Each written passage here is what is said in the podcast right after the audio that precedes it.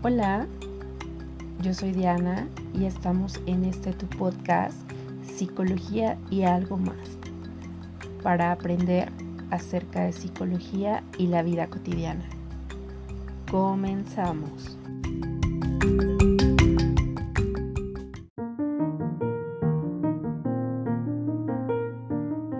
Temporada número 2, episodio número 3, Psicología y algo más. En los episodios anteriores hemos hablado acerca de la ansiedad, que es, que es una emoción normal y que cumple una función adaptativa, pero cuando sobrepasa estos niveles de afrontamiento, pues pueden llegar a convertirse en trastornos mentales, que vendrían a ser los trastornos de ansiedad que hablamos en el episodio anterior, y comentábamos que hablaríamos sobre las distorsiones cognitivas. Y se preguntarán ustedes qué son las distorsiones cognitivas. Pues em, todos los sentimientos negativos como la ansiedad, la ira o la depresión em, se pueden considerar como pensamientos irracionales. Estos pensamientos irracionales tienen una tendencia negativa y catastrófica. Eh, entonces, estos pueden llegar a provocar distorsiones cognitivas. Eh, que serían como estos pensamientos que van a ocultar, ignorar o disfrazar una realidad, o bien que nos van a hacer ver la percepción de una situación distorsionada y con una tendencia negativa y catastrófica. Pero para hablar más de este tema, el día de hoy tengo una invitada súper especial para mí, amiga y colega, la licenciada en psicología, em, la, la, licenciada Brisa Carmina Sandoval Mexicano. Les hago una breve semblanza. Ella es licenciada en psicología por parte, psicología clínica por parte de la Universidad de Guanajuato. Eh, tiene una maestría en psicología humanista por la Universidad de La Salle. Tiene, cuenta con varios diplomados, entre ellos como un diplomado en tanatología, diplomado en psicoterapia cognitivo-conductual y psicoterapias basadas en la evidencia. Y actualmente se desempeña como psicoterapeuta y coordinadora en la clínica Contacto con Empatía en la ciudad de Guanajuato, capital. Hermosa ciudad. Pero sin más preámbulo, bueno, también me falta decir, claro, claro, que ella es docente en la Universidad de Guanajuato. Y pues bueno, sin más preámbulo, vamos a darle paso a nuestra invitada Brisa. ¿Qué tal? Buenos días, ¿cómo estás? Hola Diana, muy contenta de acompañarte en tu programa, muy contenta de platicar de este tema que me parece básico para poder entender el origen de los trastornos de ansiedad y también de los trastornos depresivos. Creo que cuando uno aprende a ponerle atención, a escuchar con claridad el contenido de los pensamientos y entendemos eh, cómo estos pensamientos pueden impactar tan profundamente nuestro estado de ánimo, podemos empezar a tomar control en buena medida de lo que me va pasando para evitar que nuestros trastornos se incrementen o incluso prevenir el que el trastorno emerja. Entonces me emociona mucho, este es un tema eh, que me parece muy básico para que cualquier persona que está buscando su desarrollo personal o que está en proceso psicoterapéutico pueda tener información para trabajar sus pensamientos, por ende, ¿no? Ocurrirá que trabajarán sus emociones y luego entonces comenzarán a sentir bienestar. Entonces es un tema muy lindo y pues muchas gracias por invitarme. Gracias a ti, al contrario, yo me siento eh, muy eh, contenta y bueno, pues es para mí un honor que nos estés acompañando el día de hoy. Y como bien refieres, eh, cuando se habla del pensamiento ansioso, una característica principal, o bueno, de un trastorno también de ansiedad, es el pensamiento, ¿no? O sea, el pensamiento que está ahí muy em, reverberante, que está ahí de y de vuelta y que a veces se convierte en una distorsión cognitiva.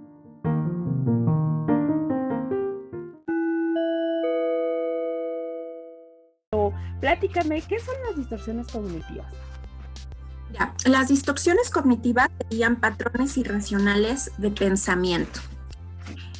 Eh, el autor que comenzó a describir estos tipos de patrones irracionales de pensamiento se llama Aaron Beck y Aaron fue haciendo una tipología de pensamientos que se van alejando de la realidad, que van perdiendo objetividad y que con esta pérdida de objetividad van generando sufrimiento en la persona.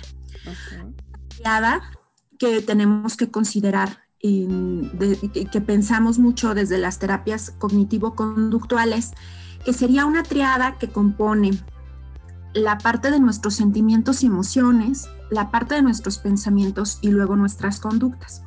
O sea, por ejemplo, en este momento me siento contenta, como tú y yo que estamos aquí muy contentas de encontrarnos en este espacio haciendo esta actividad. Sentimos en nuestro cuerpo eh, reacciones de felicidad, ¿no? Entonces, por ejemplo, yo en este momento puedo describir que tengo como, eh, no son propiamente mariposas en el estómago, pero sí tengo una sensación en el estómago, siento mi cuerpo relajado, mi cuerpo em, eh, está como moviéndose mucho porque me siento alegre, ¿no? Mi, mi, boca tiende a sonreír.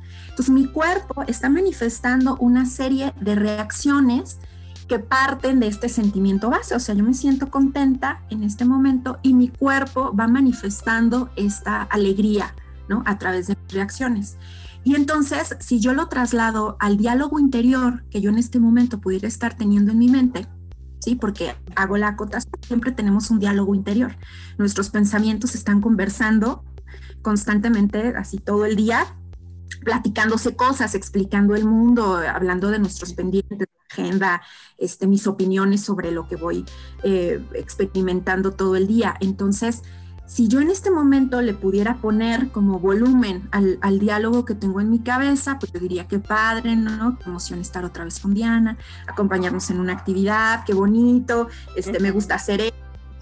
Entonces, vamos generando esta triada eh, desde una congruencia, o sea, esto que yo, que mi cuerpo está sintiendo coincide con mis pensamientos y además coincidir con mis pensamientos va coincidiendo también con mis reacciones conductuales, o sea, yo en este momento puedo sonreír, ¿no? Este, mi tono de voz puede ser alegre, em, mis actitudes hacia los demás pueden ser amables, ¿sale? La, la dificultad está en que también cuando nos ponemos enojados o nos ponemos temerosos, esta misma triada va a estar funcionando. Y si uno de los puntos de esta triada se exacerba, ¿no? Por ejemplo, me enojo, pero de verdad siento que me hierve la sangre, ¿no? Siento balde de helada en el cuerpo, empiezo a sentir tensión, se me tensa mandíbula, tenso este, el, puño, bueno, pues lo más probable es que eso me lleve también a generar pensamientos cada vez más hirientes o más agresivos en función de mi enojo, ¿no?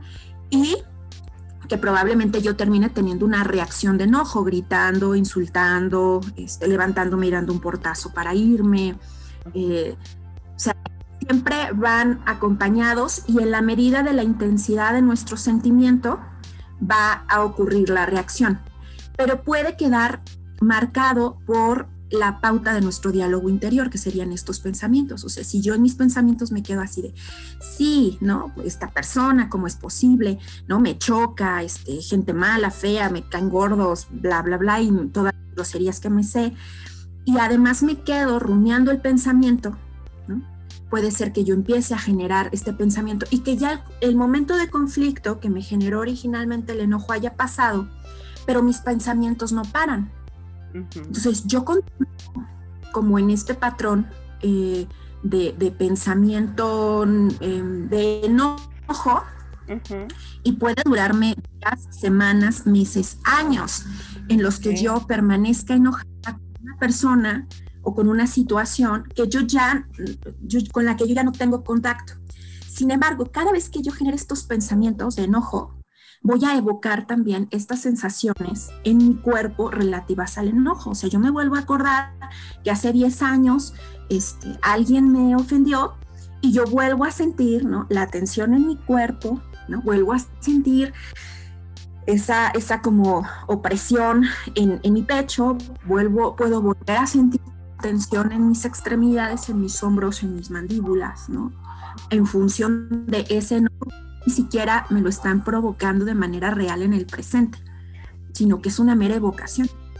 Ok, es como, bueno, me, llamó la atención esto que hablaban, ¿no? Quizás que de ese pensamiento rumiante, me imaginé así como, como la vaquita, ¿no? Este, rumiando la, la hierbita, pero a lo mejor ya era hierba que ya no estaba muy fresca o que ya no era como del todo comestible, pero ahí seguía, ahí seguía, ¿no? Entonces, eh, todos, todos podemos eh, presentar distorsiones cognitivas o mm, en cuáles serían las condiciones particulares para presentar una distorsión cognitiva? Todos tenemos distorsiones cognitivas, más o menos.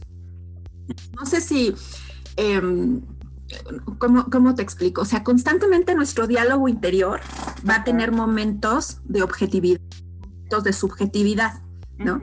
Hay momentos en los que pueden siendo interpretaciones de la realidad que no son del todo adecuadas.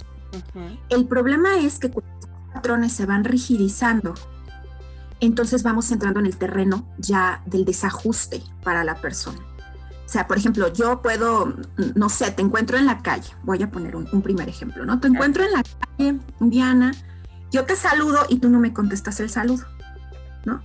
Yo, mi mente va a empezar a generar fantasías, ¿no? Seguro no me contestó el saludo porque le caigo mal y ay, esta mujer, pues sí que no se muy colegas, muy amigas, y entonces, y yo me puedo quedar ahí con esta idea fantasiosa, ¿no? Rumiante durante mucho tiempo, inventándome una historia que tal vez no sea objetiva. Y a lo mejor pues te digo, oye, qué mala onda, ¿no? Pues es que te saludé y tú no me saludas, que dices, ¿dónde? No, pues tal día, ay, no, ¿qué crees que sea? Se me olvidaron los lentes, no te vi. Ajá. Entonces no era por todo esto que yo fantaseé, pero yo podría generarme amargura a partir de, esta, de este pensamiento. Y esto es una, una inferencia que a todos nos ha ocurrido, o sea, todos alguna vez hemos malinterpretado alguna acción de otro y eso ya, ya tabula como una, eh, un pensamiento irracional o una distorsión cognitiva. ¿no? Pero, ¿cuándo lo vamos a empezar a considerar patológico? Cuando tengamos una visión muy oscura o negativa respecto la persona en sus pensamientos respecto a sí mismo o al mundo o respecto al futuro. Y que constantemente todo lo que va enunciando a través de su lenguaje, que finalmente es, es la conducta, que va dando cuenta de su pensamiento, tiene que ver con que es que yo no, no sirvo, es que no, no vale la pena, este, que inviertas tiempo en mí, es que nadie me quiere, es que no le importo a nadie, es que este, pues, no sé qué estoy haciendo aquí. O sea, hay alusiones negativas hacia sí mismo que probablemente son objetivas, que de hecho, por lo general no son objetivas. Hacia el mundo no es que la gente me trata mal, es que no hay oportunidades, es que este, la gente es mala, es que el mundo es hostil, es que está bien feo. El, ay, no, el ambiente en cualquier trabajo es feo y luego hacia el futuro, ¿no? Este, no, ¿a qué me esfuerzo? Todo está de la fregada, no, cada vez estamos peor, no, en mis tiempos era mejor, pero ahorita está terrible, no, no, en 10 años esto va a estar espantoso. Claro. Que esos pensamientos empiecen a rigidizar y que toda la persona se vaya conduciendo a partir de estas creencias, entonces se va volviendo disfuncional, ¿no?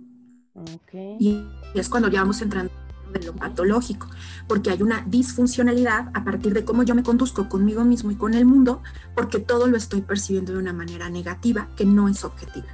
Y catastrófica además, porque es muy común este ejemplo que dicen, ¿no? Como de pasa una situación y ya estás como dando por hecho o saltándote a las conclusiones de que no me habló quizás porque le caigo mal o porque, pero nunca pensamos, oye, ¿y cuál es? A lo mejor no trae los lentes, quizás venía distraída, etcétera, ¿no? Y entonces eh, me llama la atención como también esto que refieren, ¿no? De las características principales para ir como ya, por el caminito de pensar que ya es una distorsión cognitiva. Primero, pues eh, entendí entonces, como recapitulando, que tiene que ver con un pensamiento irracional.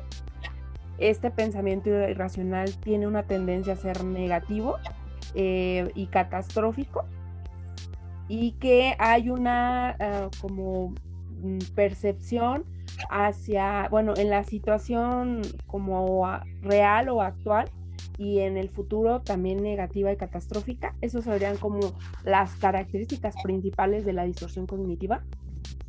Son algunas de las características principales de la distorsión cognitiva, pero una fundamental es la falta de objetividad. Ok, muy bien. O sea, hay una falta de objetividad porque yo no estoy cotejando mi pensamiento, mi conclusión con la realidad. O sea, yo te veo en la calle, no me saludas y yo imagino. Entonces, desde mi fantasía, ¿no? Que, algunas corrientes psicológicas se llama diferente, ¿no? Eh, o sea, yo empiezo a fantasear, no, no me quiere, le caigo gorda, este, no, me traicionó porque o sea, puedo imaginarme ahí toda una historia a partir de este evento, pero no estoy siendo objetiva porque no estoy cotejando con la realidad. Una persona saludable, ¿no? Este, una persona funcional, una persona tranquila, y me va y, coteja con la realidad, ¿no? Yo me paro enfrente y te digo, hola, ¿no? No me querías estar ya. Pues ahí dices, ay, no te vi, ¿cómo estás? Y ya tu sonrisa, tu cuerpo me dice, ah, no, eso que por un momento pensé ni al caso, ¿no? O sea, eh, eh, todo está bien, porque yo cotejo con la realidad y la realidad a través de las actitudes del cuerpo, del lenguaje no verbal y también del lenguaje verbal del otro, de los otros, me confirma que eso que por un segundo pensé es incorrecto. La realidad es, distinta, pero yo cotejé con la realidad y disminuí mi angustia, que en un momento surgió ahí mi, pero ¿por qué será como una incertidumbre? Y al cotejar con la realidad, vuelvo a poner los pies en la tierra. Entonces, algunas veces lo que va pasando es que nos vamos quedando como ensimismados en nuestros pensamientos y estos pensamientos que están ahí rumiantes y que se empiezan a poner oscuros, me están contando una historia que no es objetiva y que además me es dolorosa. Si yo me imagino, ¿no? Que, ay, mi amiga Diana, que tanto quise, ahora ya no, es, ya no me quiere hablar. a generar sufrimiento en mi corazón, o sea, voy a empezar a sentirme a lo mejor tristeza, a lo mejor enojo, este, decepción, desilusión, ¿no? Y eso va a generar un impacto en mi cuerpo, aunque solamente sea un evento fantaseado, ¿sabes? Y esto es la parte muy compleja de, de los humanos, porque no forzosamente necesitamos que nos ocurra un evento real para sufrir o para estar contentos. También desde la fantasía podemos generarnos un sufrimiento que además es gratuito y que es innecesario, ¿no? Porque yo me estoy imaginando una historia que tal vez no tenga que ver con la realidad. Exacto, y, suele pasar mucho eso, ¿no? No solo en el pensamiento ansioso, como bien dijiste, sino nos puede pasar a todos porque mm, cuántas veces, por ejemplo, nos hemos enfrentado a, no sé, te vamos a presentar un examen que ya sea para ingresar a la universidad o a algún trabajo o una entrevista de trabajo y entonces empezamos a pensar, ¿y si pasa esto? ¿Y si pasa lo otro? Y entonces em, es importante lo que dice, ¿no? Cotejar con la realidad porque entonces me va a conectar con lo que realmente es. Ajá. O sea, en vez de quedarme yo, híjole, Brisa no me habló o este, Brisa me está eh, como ignorando porque no me volteó a ver cuando yo la di en, las bonitas calles allá en Guanajuato, ¿no? Entonces decir, ciertamente, a ver, voy y me paro, a lo mejor la vi que llevaba prisa y le mando un mensaje, le digo, oye, ¿qué onda? ¿Por qué no me saludaste? ¿no? O sea, porque a veces también quizás no podemos tener el encuentro frente a frente, pero creo que siempre cotejar, como bien dices, la información con la realidad o con lo que es, nos va a ayudar a tener un pensamiento más racional, ¿no? Que sería otro tipo de pensamiento de las distorsiones cognitivas, que nos dice, bueno, si hay un problema, una situación, la analizas y buscas alternativas. Em, Así es. Y que una manera de ir disminuyendo nuestro malestar, Diana, precisamente es eso, ir planteando eh, como ciertas eh, estrategias para contrastar con la realidad. O sea, yo me paro y te pregunto, confronto, genero pensamientos alternos que me puedan generar otras hipótesis, ¿no? ¿Por qué la única hipótesis posible es Diana no quiere hablar conmigo cuando la otra hipótesis posible es Diana no me vio? ¿no? Exacto. Y, que, y que entonces si yo me cuento la historia de Diana no me vio, esa no es dolorosa. Claro. Me genera sufrimiento. ¿no? O sea, esa me deja a mí tranquila, esa de, bueno, luego le llamo para ver cómo está. Y que también, bueno, ahí entraría otro tipo de proceso, que sería el de la autorregulación, donde incluso pensar, ¿no? Que de verdad ya no me quiere hablar, ¿no? que ya no me, ya esta persona ya no me quiere saludar por X situación.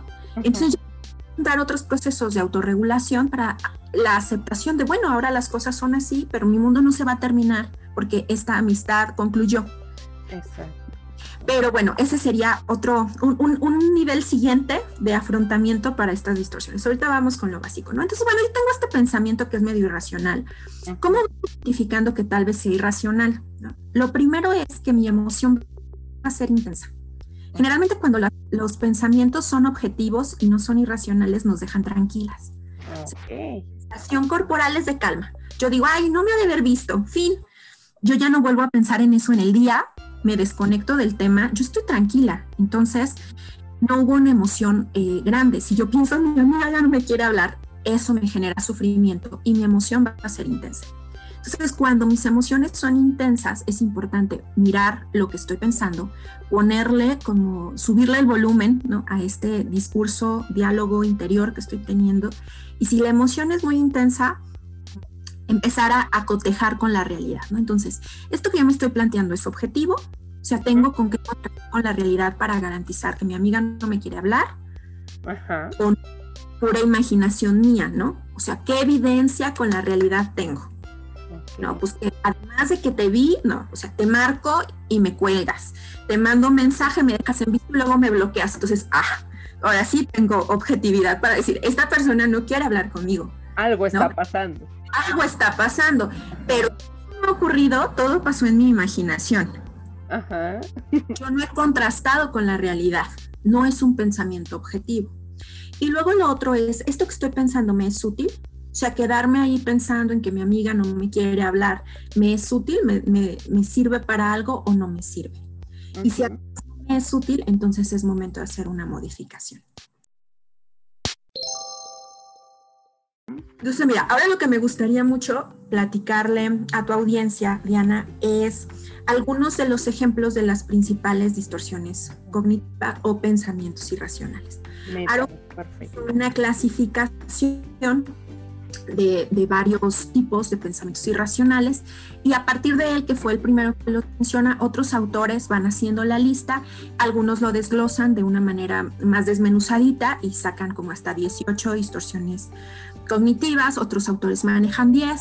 Entonces, hoy les traigo una lista de 10 que serían los 10 clásicos de, los pensamientos y me gustaría que fuéramos revisando uno por uno para que, para que nuestra audiencia se vaya identificando, ¿no? ¿Cuál será su, distorsión favorita, la más utilizada? así como que vayan, haciendo sus checklists y así de, a ver, lo que dice Brisa y Diana me hace, mi, me hace como eco, me hace clic y entonces, a ver, después yo creo que también sería importante hablar qué hacer cuando estoy identificando pues varias distorsiones cognitivas o con mucha frecuencia. Claro. Muy bien. Solamente me gustaría nada más como para que la audiencia quedara un poquito claro que entonces el pensamiento irracional, la característica que tiene es que presenta una emoción intensa y que una vez que yo identifico esta emoción intensa, tendrá que conectar con mi diálogo interior, escuchar mi diálogo interior y obviamente si reconozco que mi emoción es intensa, entonces es cuando viene este cotejo con la realidad, lo que nos decías hace un ratito, ¿no?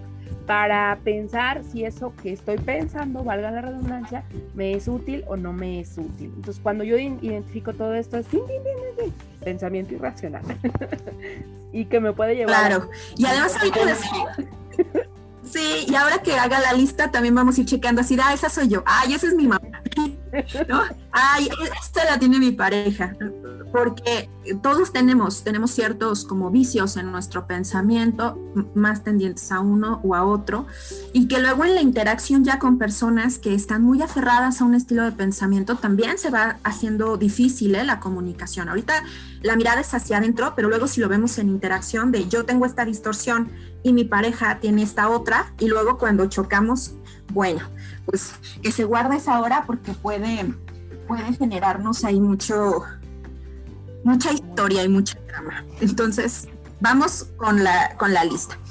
El primero es la personalización, ¿sale? La personalización es un tipo de pensamiento irracional en el que la persona se considera la responsable o la provocadora de las situaciones que están ocurriendo alrededor. O sea, por ejemplo, yo soy responsable de la felicidad del otro. Okay. Yo no puedo hacer feliz a mi pareja. Es que eh, si yo hago esto, mi familia se va a sentir triste y desgraciada. Entonces es como si yo fuera el centro del universo y entonces todo lo que yo hago en realidad impactara en las personas que están alrededor y además las otras personas no fueran independientes en sus propias emociones. La personalización al revés, o sea, es que si uno de los miembros de mi familia está sufriendo, yo tendría que estar sufriendo también. O sea, ¿cómo es que yo me siento tranquila y contenta en este momento en que, ¿no? Mi familiar, que yo quiero tanto, la está pasando mal. Ahí podríamos interpretación profunda del tipo de vinculación que tengo con esta persona o tal, ¿no? Pero a nivel de pensamientos, o sea, lo que tengo que identificar es que es irracional, o sea, en realidad, de mí depende que el otro esté contento. O sea, vamos a pensar todos, ¿no? Todos en algún punto fuimos, fuimos hijos o fuimos criados por alguien.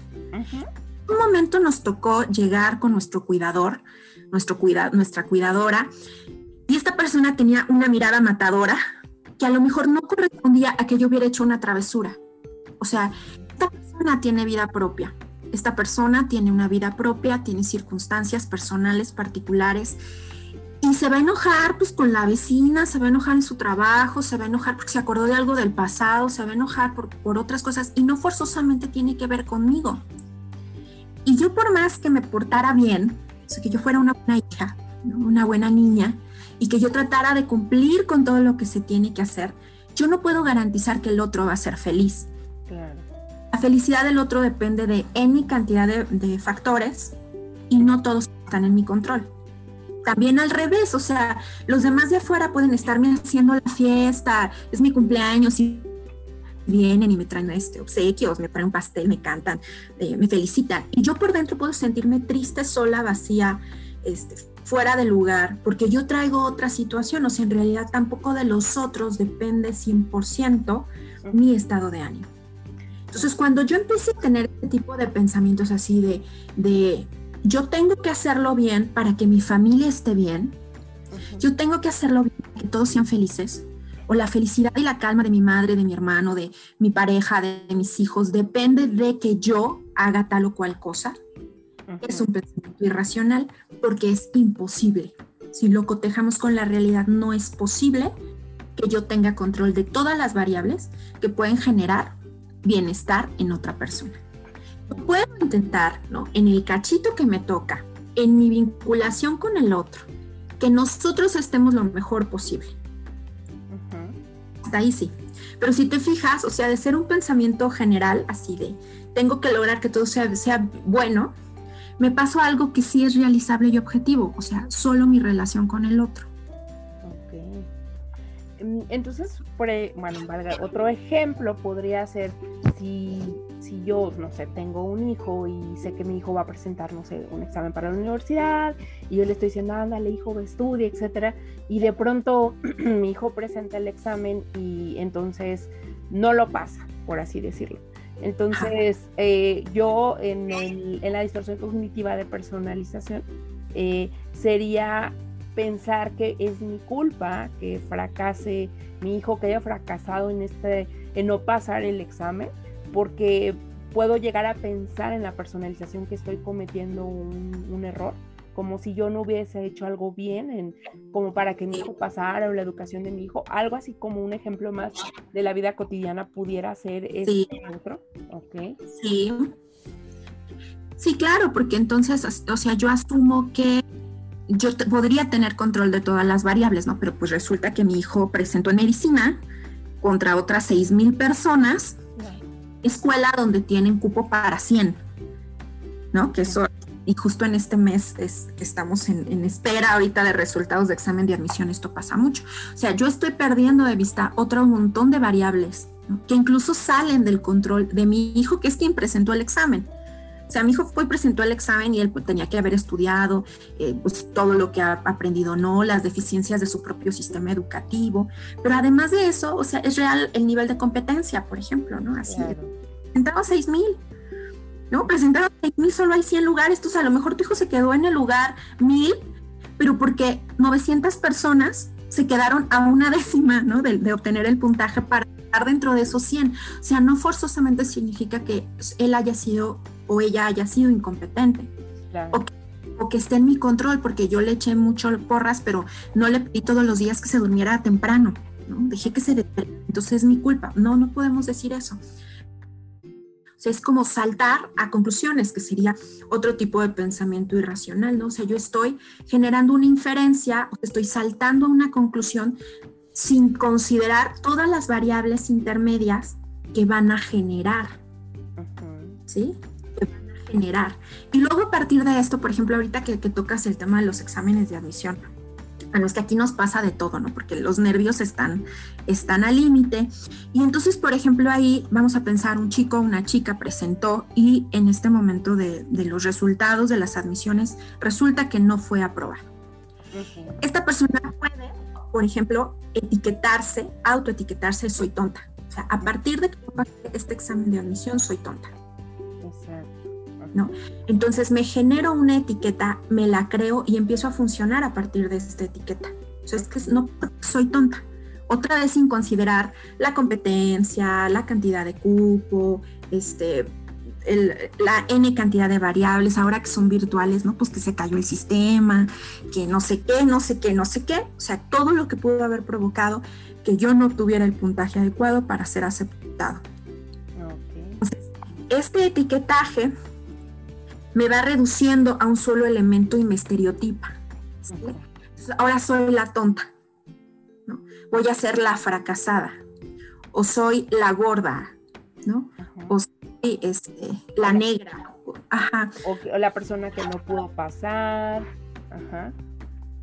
Ajá. Y entonces este etiquetaje también nos va como marcando y nos va limitando en nuestra conducta, porque pues yo siempre voy a ser la tonta, ¿no? O siempre voy a ser la gorda, siempre la prieta, o sea, siempre voy a ser la, la, tal o cual.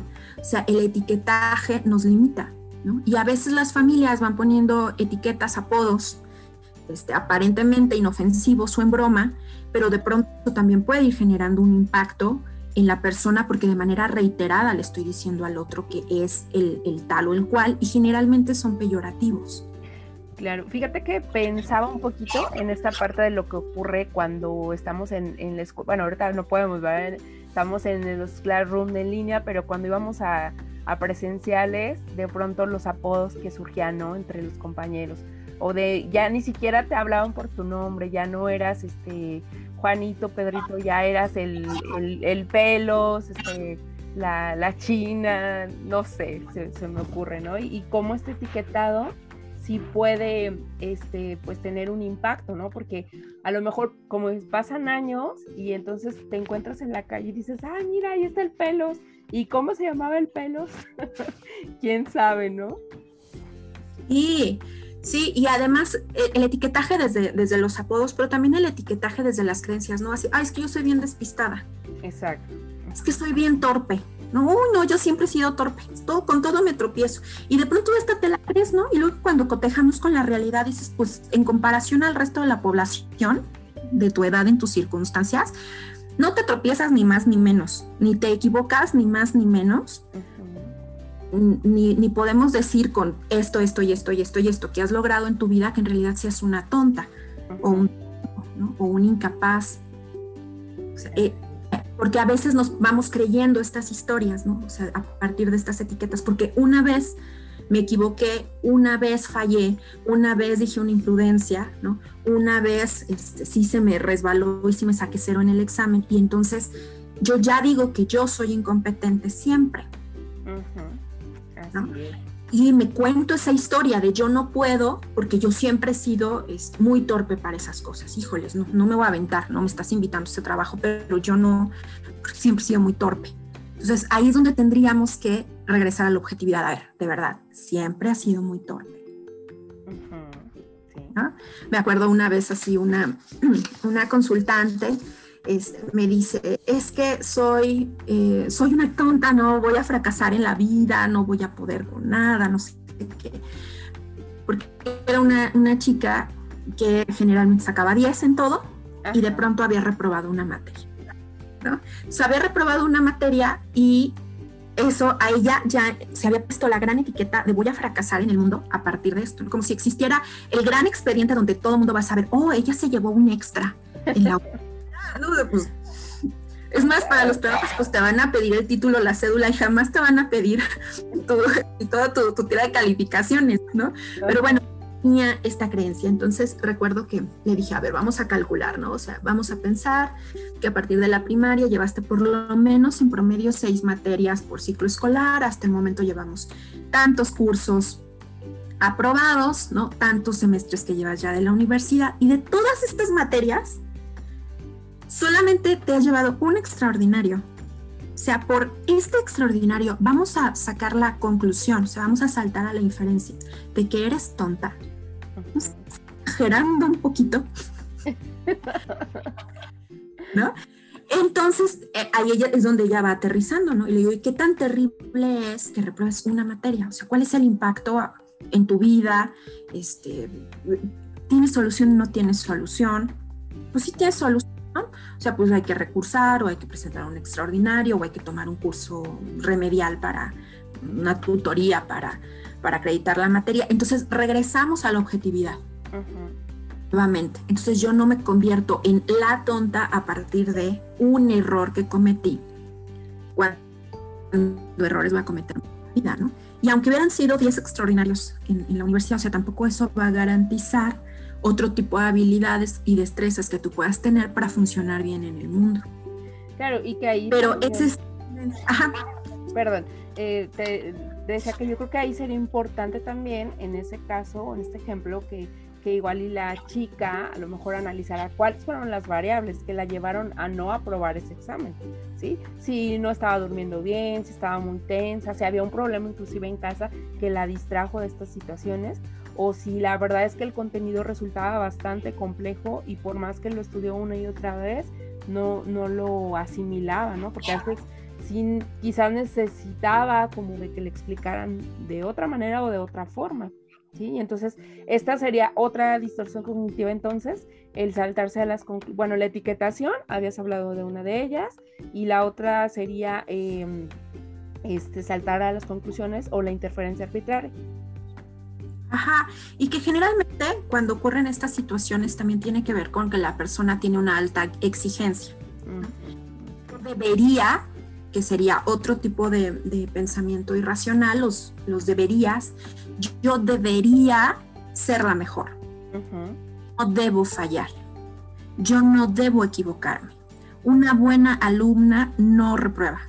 Una buena hija no falla. Un buen hermano no hace eso una buena esposa, una buena pareja, un buen lo que tú quieras, debería ser así. Y entonces yo me planteo una exigencia a partir de un estándar alto de calidad. Yo no, Yo debo dar el ancho y debo hacerlo todo. O sea, por ejemplo, algo también muy recurrente en, la, en, las consultantes son mujeres queriendo ser super mujeres. Exacto debo poder con todo, ¿no? Entonces debo poder con un trabajo, debo poder criar hijos, debo poder estar bien con mi pareja, debo eh, además estar guapa, acuerpada, ir al gimnasio, eh, tener vida social, tener la uña pintada, la, la greña planchada y la pestaña bien puesta. O sea, entonces, ¿a qué hora? O sea, desde la realidad vas a lograr tener este alto estándar de perfección en todos los aspectos de tu vida, ¿no? Entonces, este debería y en esta exigencia, por supuesto que va generando un estrés por querer alcanzar un, un, nivel que a lo mejor no va a ser posible porque las condiciones no se dan, o sea, en la realidad no se puede, no puedo llegar hasta allá. Exacto. Y entonces, en esto, por llegar a ese estándar alto, se va a ver media vida, porque yo creo que yo debería. Y la pregunta ahí es, ¿de veras debes? ¿De veras deberías? sí, sería como las sobreexigencias personales, pero también en la sociedad, ¿no? Ahorita me, venía a la mente un post que, veía ayer, este, acerca de, bueno, la Miss Universo actual, ¿no? Que es mexicana y que, bueno, hay como mucho chisme que si compró la corona o no, pero tenía como mucho la crítica de, oye, pues es que si eres Miss Universo, o sea, casi no gana México, este, porque en vez de estar con el novio paseando, estás, este, como por ahí pues em, trabajando en lo que debería, ¿no? Entonces la Miss Universo les contesta, dice, bueno, es que yo no pretendo mostrar un estatus de algo que no soy, sino lo que es una mujer real que trata de equilibrar como su vida, que es, o sea, sí, tengo un título que gané, que es, por ejemplo, Miss Universo o soy ingeniera en sistemas, pero este, también tengo otra vida después de mi trabajo, que es, tengo, pues hago ejercicio, tengo pareja, como, duermo, dice, lo que hace una persona normal, no tendría que tener o, que demostrar tantas eh, exigencias de la sociedad cuando yo sé cómo llevo mi vida. Sé si ahí podrá ser un ejemplo claro de esto. Sí, sí, claro. O sea que yo tendría que empezar a meter ahí un pensamiento realista, donde humanamente no es posible que yo lo realice todo. Donde tengo que ser muy consciente de mis capacidades y también de lo que yo ya no voy a alcanzar a lograr y que voy tomando elecciones, ¿no? Bueno, si hoy elijo pasar una tarde con mi familia o la gente que quiero, pues a lo mejor otras actividades no las voy a realizar, voy a estar estudiando o no voy a estar haciendo limpieza de casa o no voy a lograr hacer otra cosa. Y ahora no importa, lo que toca es que yo me centre en este momento de disfrute que yo necesito. Y va a haber otro momento en el que voy a sacrificar esto y me voy a dedicar a lo mejor a estudiar, porque quiero capacitarme más y tal, pero va a haber unas renuncias, ¿no? Y que yo voy a tener que aprender a pedir ayuda, a trabajar en equipo, este, a delegar funciones, exigirme un poquito menos, ¿no? o sea, no es lo mismo, em, por ejemplo, tú y yo, Diana, cuando estudiamos la licenciatura, siendo solteras, de nuestros 20, sin trabajar, o sea, como el nivel de exigencia que le podíamos meter a ese tiempo de estudio en esas condiciones, ahora que tenemos una vida laboral, ¿no? Familias, otras responsabilidades, donde pues yo ya no voy a poder ser estudiante de tiempo completo. Exacto. Y eso no significa que yo no sea capaz o que sea tonta. Pero entonces, si yo voy bajando estas expectativas y voy siendo más objetiva y voy siendo más amable conmigo y dejo de decirme debería hacerla mejor, ¿quién dice, no? Generalmente afuera viene y me dice, debe ser la mejor. Y si bien yo también le puedo decir, pues vaya usted con sus deberías a otra parte, porque aquí no cabe. Yo no puedo lograr ese, ese nivel de perfección. Pero la mayoría de las ocasiones la exigencia viene desde adentro, porque no hay un alguien que me fiscalice 24 horas al día para ver que yo haga todo perfecto. Entonces, si yo misma me estoy exigiendo esto, yo podría bajar mi estándar a un estándar más objetivo y aún así seguir manteniendo buenos niveles de calidad y haciendo bien las cosas.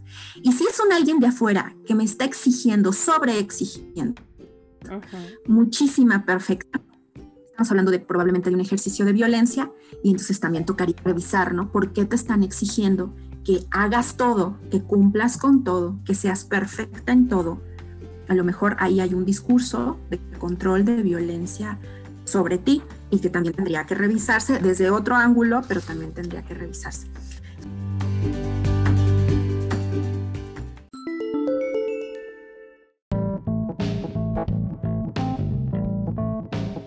Entonces, así nos vamos, ¿no? Y luego esto va generando otro tipo de pensamiento irracional, por ejemplo, el pensamiento polarizado, ¿no? Entonces, nunca me salen las cosas bien, ¿no? Siempre fallo, nadie me quiere, ¿no?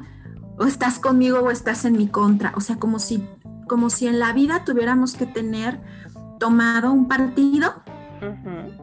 Este partido es absoluto. Este es el, pensamiento polarizado. En el pensamiento polarizado, ¿tú eres mi amiga o eres mi enemiga? ¿Estás conmigo o en mi contra? ¿Te gusta o no te gusta? ¿Me quieres o no me quieres?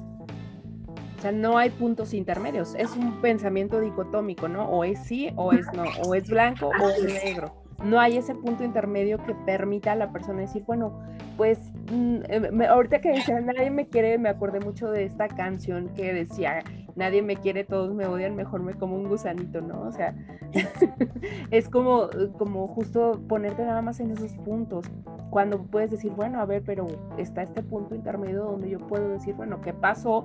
Porque a lo mejor esta persona, volviendo al primer ejemplo, ¿no? De cuando decíamos este, que nos veíamos en la calle, pero que no nos saludábamos porque una de las dos iba distraída, este, entonces en vez de decir, ay, Brisa ya no me quiere porque no me saludó o, o no me dijo adiós no me contestó el mensaje, inclusive preguntarme, ¿no? De bueno, ¿qué está pasando? ¿no? Oye, le hablo o, voy a su casa y, oye, ¿qué onda, Brisa? Te vi el otro día y no me hablaste, ¿qué pasó? Ajá, no hay, en este pensamiento dicotómico no hay puntos eh, medios, ¿verdad?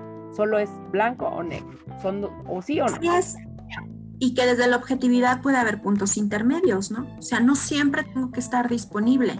Algunas veces puedo no estar disponible, ¿no? No todos los hombres son malos o todas las mujeres son tal o cual. O sea, algunas personas nos pueden fallar. Yo algunas veces puedo equivocarme, pero no es que todo me salga mal. O sea, si yo hago un recuento, es posible que muchas veces me haya ido bien. ¿no?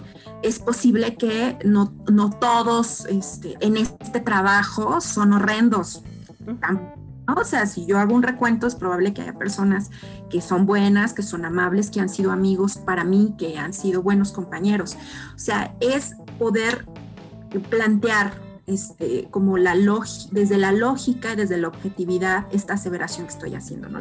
típico de las mamás, hijo, adolescente, es que nunca me ayudan. O sea, de veras, veritas, nunca, nunca, nunca, nunca tus hijos te ayudan, ¿no?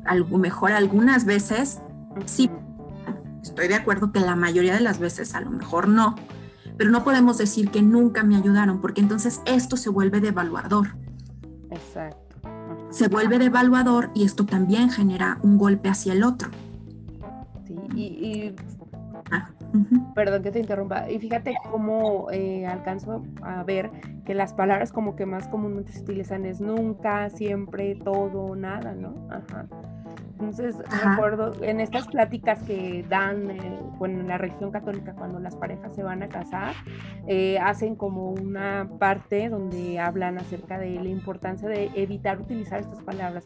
Tú siempre, tú nunca, tú no, tú sí, dice, es que se critica como a la, a la, a la persona en lugar de la acción. Entonces, eh, considero que quizás esto pasa en esta, en esta distorsión cognitiva, pasaría más esto, que criticas, te criticas a ti misma o mismo que a tu acción como tal. Ajá, sí, porque se vuelve devaluador. Entonces, nunca me ayuda, ¿no? eso lo vuelve un flojo, un desobligado, un, este, un mal colega, un mal amigo, un mal hijo, un mal marido. O sea, nunca me ayuda es devaluado porque entonces, o ayer que hice de comer, que saqué la basura, que te acerqué, que te hice el tecito porque te dolía la panza, este, o sea, eso no cuenta, es invalidado y eso nos genera un, conflicto con el otro, ¿no? Pues ahora ya no te ayudo, ¿no? Si, si, no me vas a reconocer mi verso, pues ahora ya no te ayudo. Y empezamos a tener conflictos en la interacción o hacia adentro, ¿no? Si yo digo es que siempre me sale todo mal, estoy autodevaluando lo que yo sí he logrado, ¿no? Lo que yo sí he trabajado, lo que sí me ha salido bien en mi historia, en mi vida. Muchas cosas me han salido bien, algunas me han salido mal, en muchas he fallado, ¿no? Algunas veces me he equivocado, algunas veces he tomado malas decisiones, pero en mi vida cotidiana también he tomado muy buenas decisiones, he hecho las cosas bien, me he esforzado y he obtenido buenos resultados, he avanzado, he crecido, he tenido logros y no me puedo estar devaluando a partir de esta generalización. O ser una posibilidades buenas hacia el futuro, ¿no? En todos los trabajos el ambiente es terrible. Si yo digo que todos los trabajos el ambiente es horrible, voy a llegar em, pues a la defensiva a cualquier trabajo que yo llegue, porque en todos son horribles. Llego ya a la defensiva esperando el, golpe y cualquier situación complicada o de conflicto la voy a interpretar como una agresión. Todos los hombres son iguales, todos son infieles, ¿no? Entonces, a partir de ese momento yo me cierro a la posibilidad de eh, generar una vinculación con eh, personas y poder establecer una buena relación de pareja. O sea, no todos los hombres son infieles y no van a ser infieles en todas las relaciones de pareja que tengan, ¿no? O bajo circunstancia. O sea, las infidelidades también se cocinan.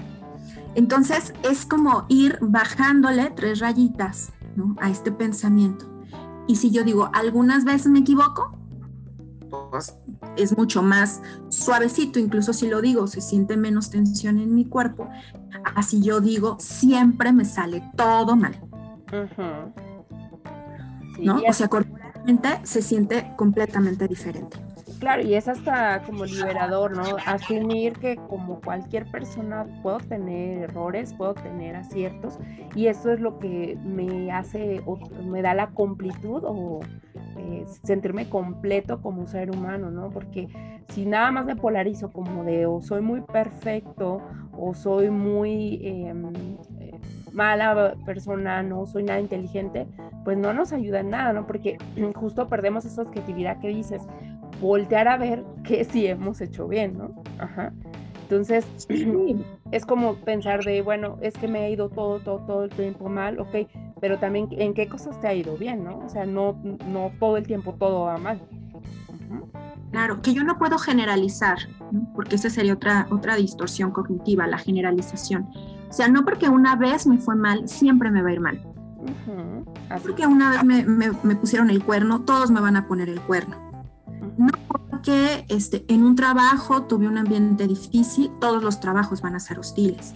No porque reprobé un examen de admisión, mi mundo se acabó y jamás en la vida voy a poder este, estudiar algo o dedicarme a alguna actividad que me guste. O sea, no puedo generalizar a partir de un evento como que todos los eventos van a tener la misma conclusión, porque nuevamente no estoy siendo objetiva. O sea, hay una gran cantidad de variables que influyeron para que en esa ocasión se generara ese resultado. Pero no hay que toda la vida se va a repetir el mismo patrón. Hay poco también para ir viendo qué tengo yo que modificar para que las cosas ocurran diferente, ¿no? Pero una de esas es justo dejar de asegurar o de moverme con miedo, porque entonces siempre me va a salir mal. Entonces ahí ya nos lanzamos a los pensamientos catastróficos que tú comentabas desde el principio. Entonces es que si yo siempre fallo, todas las cosas me salen bien, yo debería hacerlo perfecto, pero lo estoy haciendo terrible, pues el futuro que se viene para mí es espantoso, o sea, no, no, no puede ser, no, todo viene mal, o sea, es que no lo voy a lograr. Y entonces ahí piensa, empieza mucho la ansiedad, o sea, no lo voy a lograr, todo va a salir mal, es que qué miedo, ¿no? Y luego en el mundo todo está terrible, y si yo pongo las noticias, en todos lados hay, hay violencia y hay eh, tal o cual, entonces yo empiezo a conducirme de manera temerosa ante el mundo no voy a querer conducir porque qué miedo lo que me va a pasar al volante y empiezo a generarme 20 fantasías en las que yo ya choqué, atropellé gente, me morí, maté a otros. O sea, yo ya, o sea, estas fantasías me van inmovilizando porque recordemos que ante el miedo eh, o atacamos, huimos o nos paralizamos. Entonces, a fantasear, ¿no? Que todo va a salir mal, pues yo cuando va a agarrar un volante, ¿no? Pues no va a poder porque qué miedo conducir. Cuando si nos ponemos objetivos, o sea, tampoco es como tan seguro que todo te salga mal conduciendo, si no, no conduciría a tanta persona en, el mundo, ¿no? O este, no voy a emprender este negocio porque seguramente me va a ir mal y ya me imagino en bancarrota y me imagino sin un peso y teniendo que regresar a, vivir a la casa de mi familia porque fracasé y entonces ya no logré. Entonces, por supuesto que desde el miedo y si lo imagino todo terrible, yo no voy a lograr movilizarme. Una cosa es poder tener un pensamiento realista donde yo pueda analizar riesgos y decir, bueno, ¿no?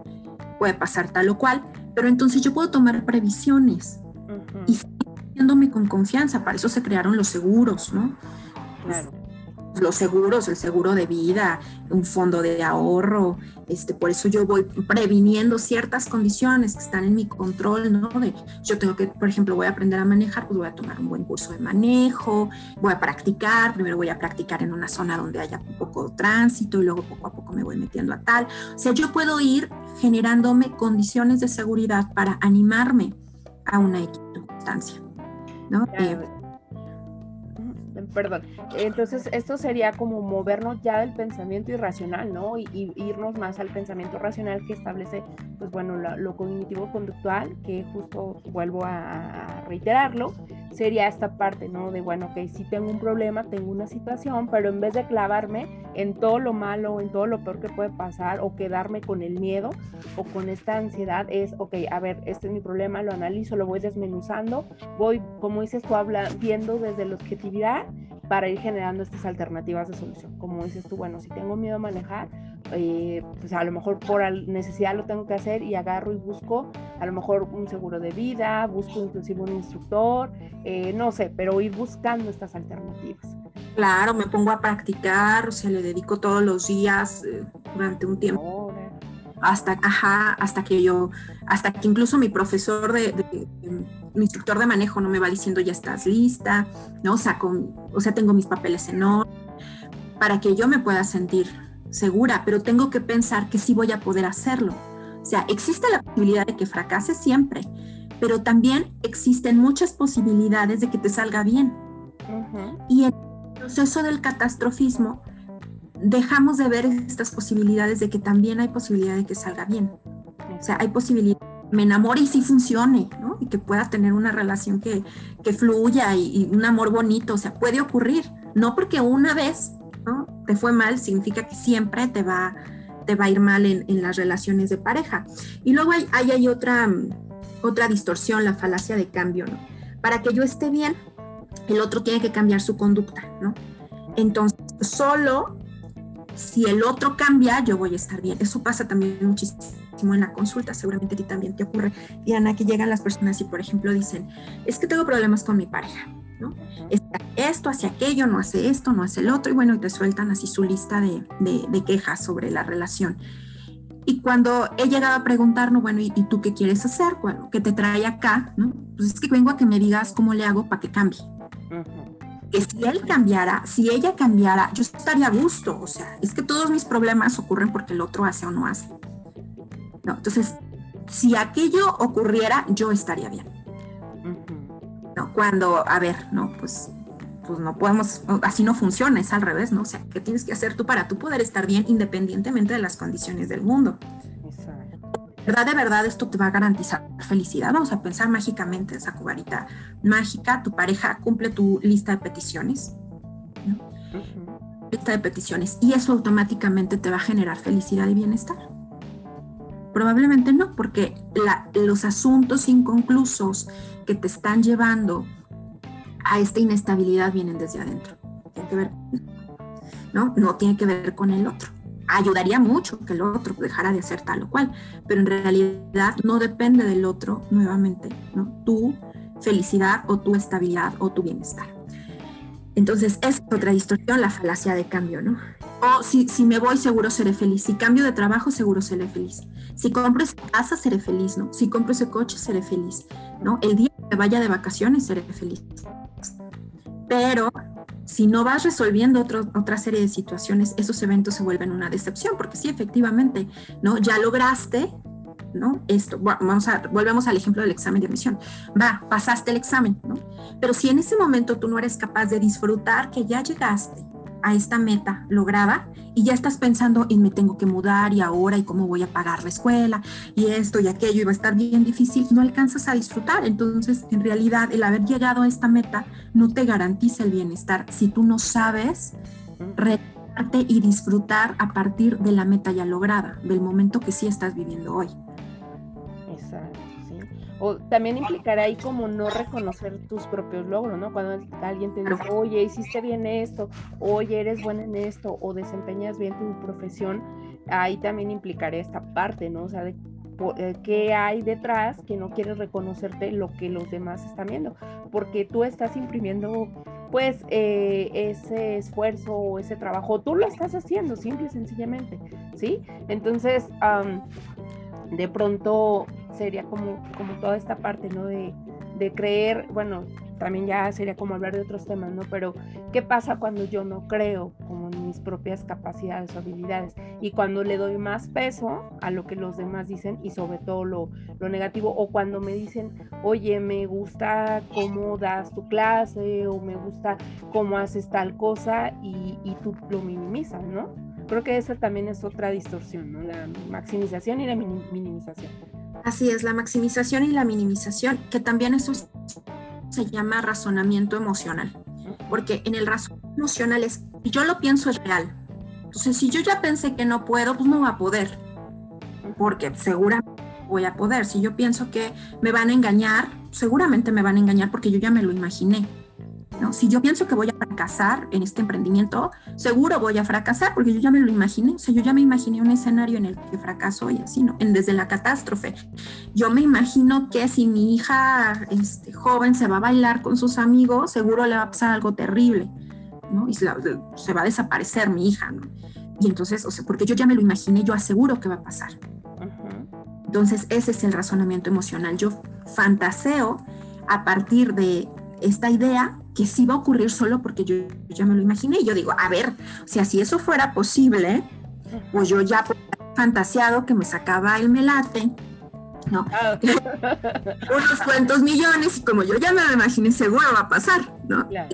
Ocurre así, ¿no? O sea, es para los dos lados, o sea, no porque yo me lo imagine, tampoco hay garantías este, pues de, que, va a suceder. De que va a suceder, ¿no? O sea, también uno tiene que trabajarle, ¿no? No solo por imaginarme graduándome me voy a graduar, pues tengo que estudiar, tengo que pasar materias, tengo que hacer muchas cosas, ¿no? No solo porque me imagine siendo la dueña de mi negocio de comida, eso va a pasar, pues no, pues tengo que trabajar, tengo que administrar, ¿no? Tengo que conseguir clientes, tengo que hacer muchas cosas para que mi negocio de comida vaya siendo exitoso y vaya creciendo. O sea, no solo porque me lo imagine va a ocurrir o no va a ocurrir. ¿Ok? Último, la última Tengo una pregunta. En este razonamiento emocional tendría que ver también esta parte de que la persona eh, percibe las cosas de acuerdo a la emoción que está sintiendo. Por ejemplo, si yo estoy, no sé, triste y entonces yo veo que hoy el día está muy lluvioso, ya yo digo es que todo es triste, o si yo estoy enojada y entonces, este, no sé, llega alguien y me saluda, no, no, o sea, a lo mejor normal, pero yo digo es que está enojado conmigo o, con, eh, ella está enojada conmigo porque me saludó muy seria. Tiene que ver también el razonamiento emocional con la emoción que estoy sintiendo, cómo lo percibo. Claro. Claro, y si nos fijamos ahí desde nuestros organizadores iniciales, pues no es un pensamiento objetivo, porque tú ahorita vueltes a ver el cielo, ¿no? Hoy, que está nubladito, lluviosito, y entonces dices, ay, qué día tan horrible, tan triste, me siento fatal. Si esto fuera objetivo, el 100% de la población consideraría hoy un día triste.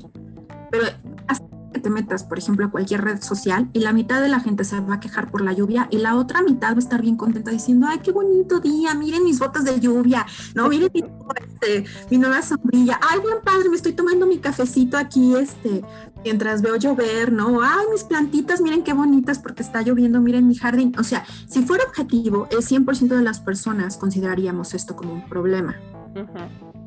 O cuando nos cae gordo alguien, o sea, alguien me cae mal, entonces me, hace enojar esta persona y yo puedo considerar que esta señora es la bruja escaldufa en persona. Ella en sí misma tiene toda la maldad, ¿no? La bruja escaldufeidad, ¿no? En su persona. Esta persona resulta que tiene gente que la ama, que la adora, que la consideran amiga, que la consideran apoyo. Entonces, si fuera objetivo mi pensamiento, todo el mundo vería a esta señora como la bruja escaldufa en persona. Pero resulta que no, entonces ahí yo tendría que ir resolviendo este tema de la objetividad, ¿no? A ver, o sea, esta idea que estoy teniendo es objetiva, esto lo puedo cotejar con todo el mundo, o sea, todo el mundo está de acuerdo en que esto funciona así y realmente son muy pocas las cosas donde pues donde yo puedo garantizar que tengo la verdad absoluta, ¿no? Exacto puedo decir, hoy me siento triste con este día lluvioso.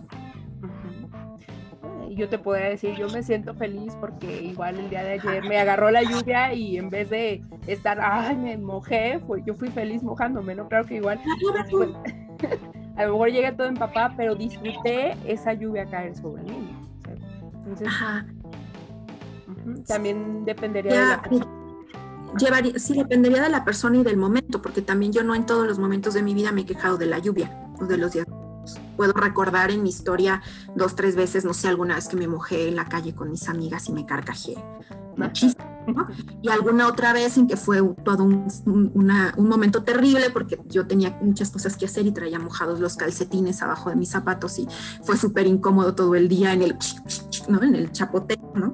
O a la vez que lavé ropa y se me mojó con la lluvia, o que tuve un encuentro romántico y besé a alguien abajo de la lluvia. O sea, ni siquiera en mi propia experiencia, de mi historia, la lluvia tiene un significado definitivo.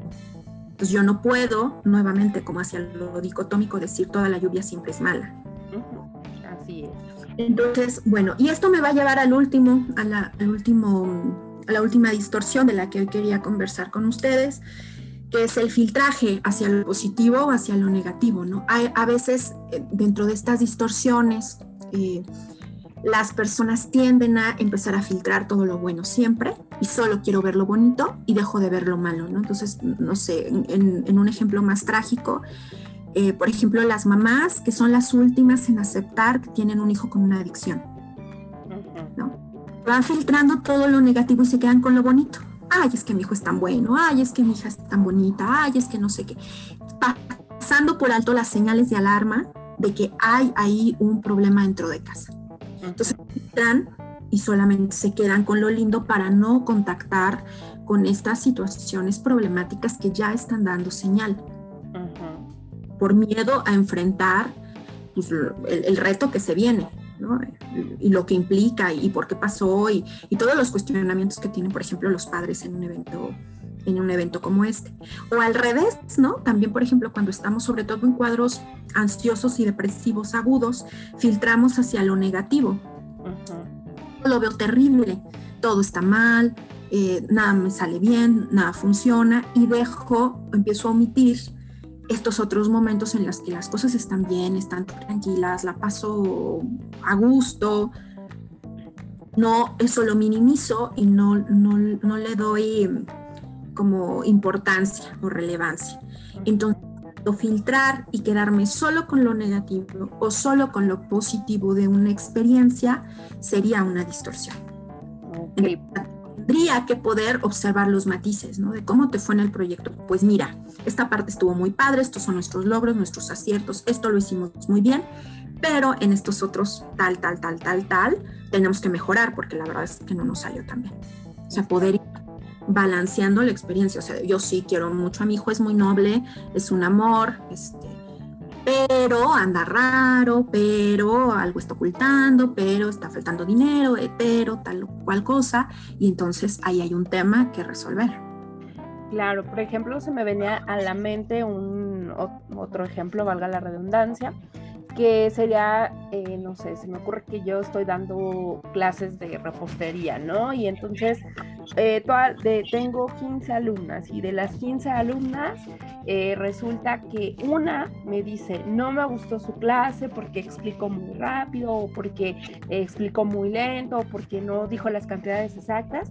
Y entonces en, en esto del filtraje, entonces yo me quedo con lo negativo y digo, híjole, sí, a lo mejor estoy dando mal mis clases, estoy explicando muy rápido, estoy explicando muy despacio, no estoy diciendo las cantidades cuando no tomo en cuenta los otros 14 comentarios que son positivos o buenos, porque dicen, no, a mí sí me gustó porque me permitió hacer las cosas este, mejor mis postres o me permitió entender mejor este, el procedimiento de esta receta. Entonces el filtraje sería así como en algo de lo cotidiano, no como de 14 o 15 comentarios donde 14 son positivos y uno negativo, me quedo con el negativo, ¿no? Con el o el que no es tan favorable.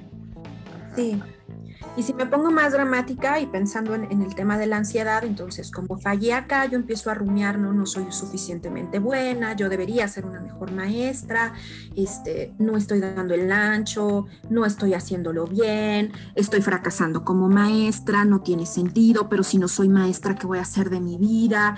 No, pues van a terminar corriendo, ya nadie va a querer tomar mis cursos y luego voy a estar toda pobre, vieja, abandonada, sola para el resto de la vida y entonces mi vida fue fracaso. Y entonces ya no tengo, o sea, me fui, me fui, me fui, me fui, me fui, me fui. Un pensamiento me va catapultando a otro, todos distorsionados. ¿no? El diálogo interior que yo voy teniendo en mi cabeza se va haciendo cada vez más terrible. Además, por el insomnio, y esto lo pienso a las 3 de la mañana. Cuando... y entonces se grande, grande, grande el pensamiento y además no me dura un día, ¿no? Me lo dejo ahí dando vueltas, uno, dos, tres, cuatro semanas seis semanas y llega un momento en el que todo mi estado de ánimo está funcionando a partir de esto, cuando al principio les decía, ¿no? Nuestras emociones, nuestros pensamientos y nuestras conductas van a estar asociadas. Bueno, es que si yo traigo esta conversación interior, todo el día la plática en mi cabeza gira en torno a este tema. Estoy imaginando tantas situaciones tristes, negativas, desafiantes, eh, complejas. Mi cuerpo se va agotando como si de verdad yo estuviera luchando por mi vida para no quedarme sola vieja en la pobreza. Entonces mi cuerpo empieza a estar muy cansado, empiezo a estar muy irritable, empiezo a no poder dormir, se me ve el hambre, me da mucha hambre de, pues, del agobio que tengo, se me acelera el ritmo cardíaco porque siento que ya me están regañando, ¿no? Me están corriendo y entonces me están abandonando.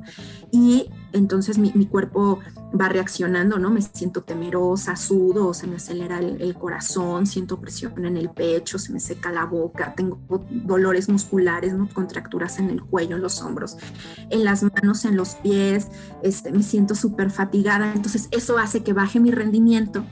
y se incrementa mi fantasía de estoy fallando, no puedo, no me sale, mira, ¿no? Y además, o sea, porque, estoy cansada, porque no dormí, y pues ciertamente voy a rendir un poco menos. Entonces, eso refuerza mis ideas, ¿no? Entonces, hay reforzador de nuestras ideas, y entonces es verdad, porque mira, estoy fallando, ¿ves? ¿Ves cómo soy mala? ¿Ves cómo no lo voy a lograr? ¿Ves cómo voy directo al precipicio? Entonces lo entiendo como un círculo vicioso, ¿no? O sea, esta malestar en el cuerpo provoca reacciones en mí de que ande lenta, de que falle, de que si esté despistada, pues que si me quemo, que si se me caen las cosas, que si pierdo situaciones, que se me, se me complica la agenda porque olvide cosas que tenía que hacer o entregar o estoy trabajando lento. Eso refuerza la idea de que lo estoy haciendo mal, sigue la conversación interior de estoy fallando, eso incrementa mi malestar corporal y entonces las reacciones que tengo hacia el mundo, ¿no? Pues ahora estoy insegura, lloro, me quejo mucho con mi gente, estoy irritable con mi familia, mi pareja empieza a decir, ay, está exagerada que, entonces empiezo a tener ahí un roce con, con la gente cercana a mí y eso me refuerza, soy un fracaso, no sirvo, ni, ni una pareja puedo tener bien. Y entonces así, ¿no? Y se va haciendo este círculo interminable que termina llevándonos a un estado ansioso depresivo del que luego parece bien difícil. ¿Cómo lo vamos deteniendo? Bueno, pues lo que hacemos justo en los procesos de psicoterapia es enseñar a pensar diferente, ¿no? Es desafiar estos, estas distorsiones, o sea, de veras, ¿no? De verdad, en la realidad, tienes elementos para garantizar esto que estás pensando. ¿Qué te preguntas, ¿no? ¿Qué tal que le preguntas a tu pareja, ¿no? ¿Qué tal que le preguntas a tu amiga, a tu jefe? ¿Qué tal que vamos a, vamos a explorar, ¿no? A ver, o sea, vamos cotejando con la realidad, vamos generando pensamientos alternos. Vamos constatando con evidencia que estos son solo pensamientos distorsionados, vamos enseñando técnicas para dejar de pensar, ¿no? En, en, sobre todo ahora en las terapias cognitivo-conductuales de tercera generación hay una gran propuesta sobre estrategias para poder hacer este como control de pensamientos, a través de la respiración, a través de ejercicios de meditación, ¿no? A partir de que las personas puedan empezar a tomar un poco más de control de, de su mente, de sus ideas, de sus pensamientos. Y las personas pueden empezar a, a frenar, al menos, a ver, o sea, creo que ya me estoy yendo muy lejos, ¿para que imagino tanta cosa? A ver, respiro profundo y ahorita me concentro en lo que estoy haciendo, ¿no? Y luego voy y pregunto, oye, si es cierto que ¿no? Vuelvo al ejemplo inicial, ¿no? Oye, Diana, ¿de veras no me, no me viste? ¿O no me querías saludar? Ay, no te vi. Ah, bueno, ¿no? Estamos también como siempre. O así de, no, sí, la verdad es que pues, yo ya quiero que terminemos nuestra relación. Ah, bueno, pues hago un duelo, ¿no? Enfrente, esto que, que, que terminó y, y, y, fin. ¿No? O sea, es, lo puedo resolver, tiene, tiene una fecha de término este sufrimiento, no tiene que ser para siempre. Y eso vamos haciendo en los procesos de, de terapia, reentrenándonos para poder salir de este círculo vicioso que genera nuestros pensamientos distorsionados. Claro. Fíjate que casi para ir cerrando me gustaría abonar una, una cosa más. Eh, hablábamos entonces de, dentro de las distorsiones cognitivas eh, o, o, los pensamientos desde lo cognitivo-conductual, que pues está el irracional. De manera breve, pues es este que tiene la tendencia negativa y catastrófica y que lleva a la persona a tener distorsiones cognitivas, las cuales ya nos mencionaste. Eh, el otro sería pues el pensamiento más racional. Yo generalmente les digo, bueno, este podríamos decir que es el más saludable o el que más nos ayuda porque tiene esta tendencia a pensar en el problema, analizarlo y buscar alternativas de solución o buscar la objetividad ¿no? de la situación. Y eh, uno último que sería el tipo racionalizaciones, que es cuando, aun cuando yo sé que tengo un problema o una situación, yo espero que algo o alguien lo, lo, resuelva. Y ahorita me venía a la mente este, cuando pensabas tú, eh, perdón, cuando nos mencionabas acerca de qué se va haciendo en la psicoterapia. De pronto vienen los pacientes con eh, pues la ansiedad creyendo que ah, el hecho de acudir a la sola sesión ya se van a componer. Entonces a veces cuando se les proporcionan algunas técnicas o sugerencias y que no les funcionan, de pronto viene como esto de este pensamiento tipo racionalización, no, es que el psicólogo o el doctor o el medicamento me tienen que ayudar a salir, cuando a veces es importante entender justo lo que tú decías eh, ahorita, ¿no? Esta parte de cómo yo también voy a cooperar para mi, mi pues mi, buscar mi, homeostasis o, eh, restablecerme en mi equilibrio para poder lograr esa, ese estado emocional que estaba antes de que llegara el pensamiento ansioso o antes de que llegara toda la ansiedad, ¿no? Entonces, en ese... O incluso mejorado, porque a veces antes también yo venía construyendo este tipo de pensamientos porque así fui criada, ¿no? Te decía, mis distorsiones y las de mis papás, porque seguro ellos traían las suyas y así crecí, o sea, pensando y dialogando de esta manera. Sí, fíjate que a mí me gusta mucho, Diana, usar una metáfora con mis consultantes donde les digo que es como si yo fuera estas varitas que se ponen de apoyo a las plantitas cuando están creciendo.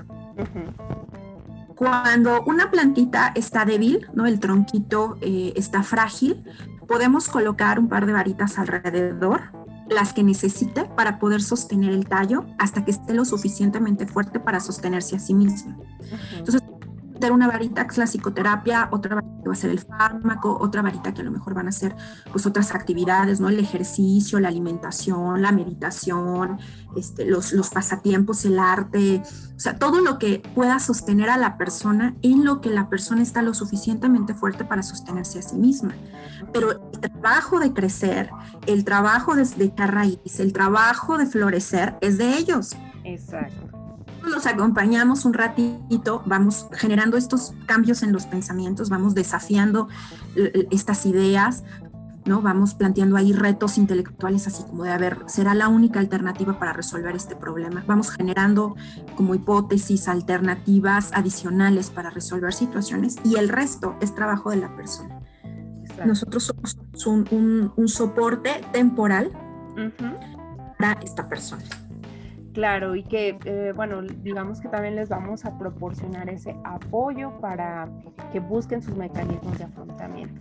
Y bueno, Brice, casi ahora sí ya para ir cerrando, a ver, si todas las personas que nos escucharon el día de hoy, porque déjame decirte que este podcast pues ya está llegando a varios lugares.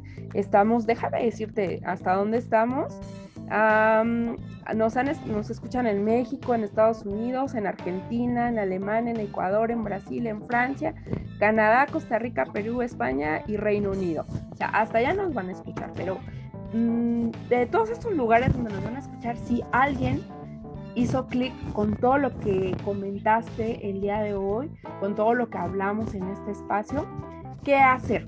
¿Qué hacer si yo digo, chin, si tengo varias distorsiones cognitivas? ¿Qué hacer? ¿A dónde ir? ¿Cómo buscar ayuda? ¿Con quién pedir ayuda?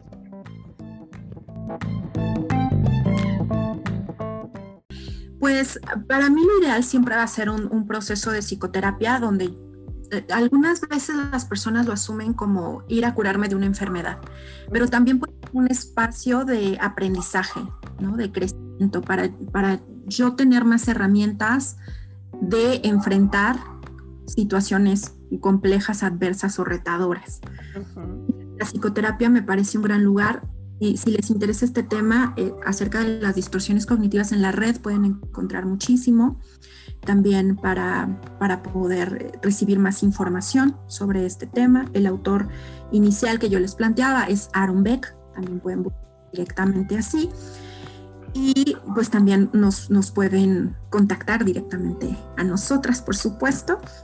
Claro. Me pueden encontrar en, eh, en, en, el correo brisa.sandoval arroba contacto con empatía.com ah. o en Facebook el, nuestro centro tiene una página que es contacto con empatía SC. Entonces desde ahí también nos pueden, nos pueden contactar, pero creo que si yo voy leyendo respecto a esto, si en este momento no me encuentro en un nivel de disfuncionalidad alto, si yo no tengo síntomas ansiosos que tú ya fuiste mencionando en, durante esta temporada, si no han escuchado, pues pueden regresar a, a escuchar respecto a, la ansiedad para que vayan teniendo más claridad de si se encuentran en una zona de riesgo. Si no se encuentran en ella, creo que la lectura puede ayudar a generar nuevas herramientas. Si ya se encuentran en una zona de riesgo, pidan ayuda profesional de, un psicoterapeuta. Y pues nos vamos, nos vamos despidiendo, Diana. Ha sido un gusto acompañarte este día. Gracias, Brisa. Pues me gustaría que volvieras a repetirnos tu correo electrónico, tus redes sociales donde te pueden contactar, quien esté interesado, eh, quien haya dicho a mí me late este, lo que dijo Brisa y yo quiero, Brisa, eh, que me atienda. Entonces, pues repite tus redes sociales. Eh, mm, nuevamente, ¿te escuchamos? Mi correo electrónico es brisa.sandoval, contacto con y redes sociales, Twitter, Instagram, LinkedIn, Facebook como contacto con empatía. Ok, pues muy bien. De todas formas, este, la voy a dejar eh, tus redes sociales en la descripción del episodio. Te agradezco mucho, ha sido un honor el compartir esta mañana de conocimientos contigo, eh, con tu amplia experiencia y bueno, con todos estos aportes que nos haces con ejemplos de la vida cotidiana. Y pues me gustaría también en, otro momento hacerte otra invitación para que nos compartas acerca de este tema que nos hablabas al inicio de la autorregulación o cualquier otro tema que tú consideres importante que pueda ayudar a la salud mental y contribuir pues a que las personas eh, sigan eh, pues buscando esta la ayuda psicológica o bien entender que la salud mental pues es, es importante trabajarla y siempre buscar lo que nos haga sentir mejor y estar en lo mejor posible. ¿Algo más que tú quieras agregar, Brisa? Nada, muchas gracias por la invitación, muy contenta de haber estado aquí contigo y pues sí, claro que nos encontraremos en otro momento. Perfecto, pues gracias a ti, encantada de haberte tenido el día de hoy y pues despedimos esta emisión y nos vemos en el siguiente episodio y hasta la próxima.